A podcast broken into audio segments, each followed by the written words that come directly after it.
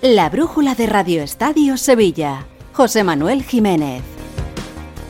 ¿Qué tal? Muy buenas. Eh, hasta las 9 de la noche les contamos eh, la actualidad de los eh, equipos sevillanos. esta tarde dos noticias en clave del Real Betis Balompié. Una que ha sido inscrito en la liga Johnny Cardoso, el futbolista norteamericano que se ha convertido en el primer fichaje del mercado invernal para el Betis y que por fin tiene el permiso para poder jugar eh, en el Campeonato Nacional de Liga, así que podrá ser eh, novedad en la convocatoria del Betis eh, para el próximo sábado a las 9 de la noche. Juega el equipo de Pellegrini frente al Granada necesitado de victorias después de haber tenido un mes fatídico, ya lo contamos en el día de ayer, un mes sin ganar para el conjunto veriblanco, solo empates y derrotas, derrotas, dos de ellas en los dos primeros partidos del año, en el primer partido de Liga en Vigo frente al Celta y la eliminación coopera del eh, pasado sábado frente al eh, Alavés. La otra noticia que atañe al Betis es que la Liga ha anunciado cambios en las fechas eh, y en los horarios de la jornada 21.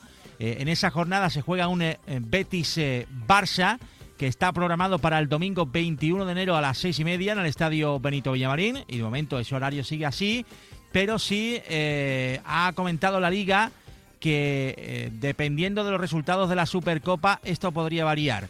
Y advierte la liga que si eh, Osasuna en el partido que tiene que jugar el jueves frente al Barça, si Osasuna derrota al Barça y se clasifica para el final de la Supercopa, el partido entre el Betis y el Barça pasa a disputarse el sábado 20 de enero a las seis y media. O sea, en vez del domingo a las seis y media, se jugaría, se adelantaría al sábado a las seis eh, y media.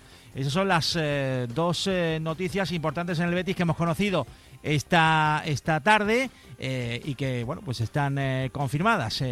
lo que no se confirma de momento es qué va a pasar con Ramón Planes y es lo que más preocupa lógicamente en el club verde y blanco a esta hora de la tarde noche porque el Betis está intentando convencer a Ramón Planes para que no se vaya. Solo lleva siete meses en el cargo.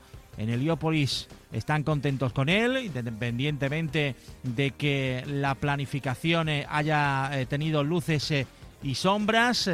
Los aficionados saben, lógicamente, a qué me refiero, aunque cada uno tiene su opinión sobre las luces y sobre las sombras y dónde poner mayor hincapié. Está claro que en lo económico la venta de Luis Felipe fue importante, pero después el equipo ha tenido una serie eh, de problemas, eh, de ausencias eh, de futbolistas importantes para el equipo, de desequilibrio. Bueno, está claro que ahora mismo el equipo no está donde se esperaba que estuviera al principio de, la temporada y además eliminado tanto de la Europa League como de la Copa del Rey. Pero en el Betis eh, quieren que mm, Ramón Planes sigan. Lo dicho, solo lleva siete meses en el cargo. Hace justo siete meses era la presentación de Ramón Planes como director deportivo del Betis. La oferta mareante de Arabia Saudí, en concreto del Al Ittihad, el equipo que compró a Luis Felipe en verano, le ofrecen casi 8 millones de euros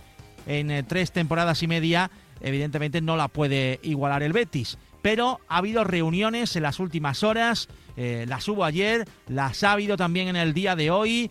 el Betis eh, quiere hacer un esfuerzo, quiere doblarle el sueldo a él y a su equipo. Le ampliaría también las competencias eh, en el organigrama verde y blanco a Ramón Planes y también la intención sería ampliar su contrato que en principio termina en el año 2026. Así que ahora es Planes el que tiene que decidir si sigue o no en el Betis, si se marcha pocos meses después, siete meses después, o si eh, continúa y acepta esa oferta del club verde y blanco, que en lo económico, evidentemente, eh, no puede llegar a lo que le ofrece el club eh, saudí.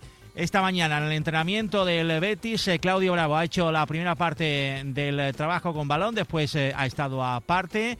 Recordemos que está lesionado desde noviembre, desde aquel partido frente al Aris eh, Limasol en el estadio Benito Villamarín, pero en principio es la recta final eh, para su recuperación. Altimira eh, y Miranda tuvieron problemas en el partido de Copa y no han entrenado en el día de hoy y eh, sigue sin entrenarse Bellerín. En principio le quedan dos semanas más a Bellerín que se lesionó del tobillo, sufre un edema óseo por aquella patada de Sabio que no fue eh, sancionada ni siquiera con eh, falta y de momento Ballerín sigue fuera desde aquella acción. Bartra y Guido eh, todavía le quedan tiempo. Abde, Chadirriad y Sabalí están en la Copa de África, o sea que bastantes problemas.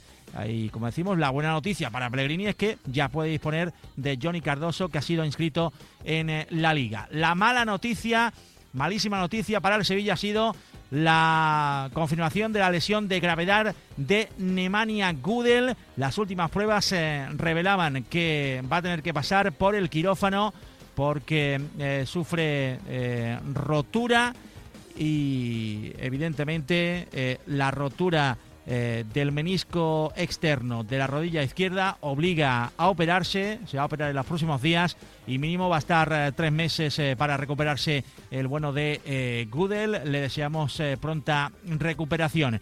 Y a lo largo del día de hoy hemos escuchado a Monchi que ha reaparecido y ha vuelto a referirse al Sevilla meses después de su salida del conjunto de Nervión en una entrevista a Guillén eh, Balaguer en eh, Movistar eh, La Liga. ha hablado sobre su salida, convulsa salida del Sevilla y lo difíciles que fueron los dos últimos años como director deportivo. Lo escuchamos. Los últimos dos años en, Sevilla han sido muy, muy duros, muy difíciles, donde la exigencia mm, se convirtió ya en, en, un problema, ¿no? prácticamente. ¿no? Para mí, mi, exigencia, ¿eh? que es la mayor. Yo digo que a mí la presión de fuera, mm, vale, pero mi exigencia conmigo mismo no me la gana nadie. Y es verdad que fueron dos años donde las cosas no salieron tan bien. Siempre matizo. La penúltima temporada nos metimos en Champions y la última temporada ganamos un título. Que no es que el Sevilla gane un título cada dos días.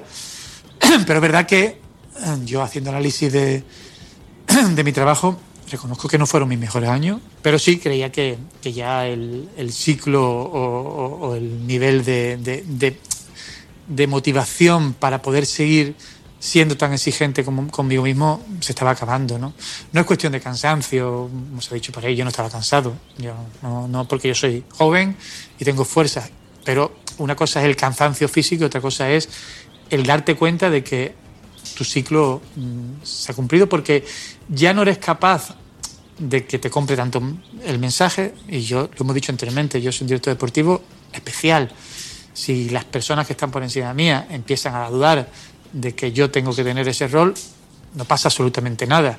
Cuando tú te das cuenta de que eh, ellos piensan que hay otras necesidades o que hay otro perfil, pues lo mejor es buscar otro perfil, no hay otra.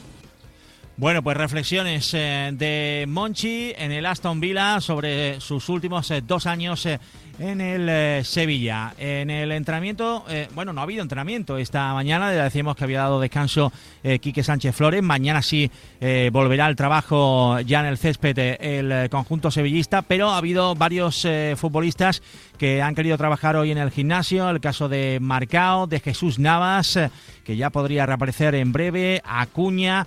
Eh, Joan Jordán, eh, Sumaré y también eh, Mariano. Vamos a ver si puede recuperar alguno de estos futbolistas, Quique Sánchez Flores, para el partido del próximo viernes. Recordemos que siguen siendo bajas seguras tanto Luque Bacchio como Nilan, como Eric Lamela y por supuesto Youssef Enesiri que se encuentra con su selección eh, para disputar con Marruecos en la Copa de África. Recordemos que comienza el día 13.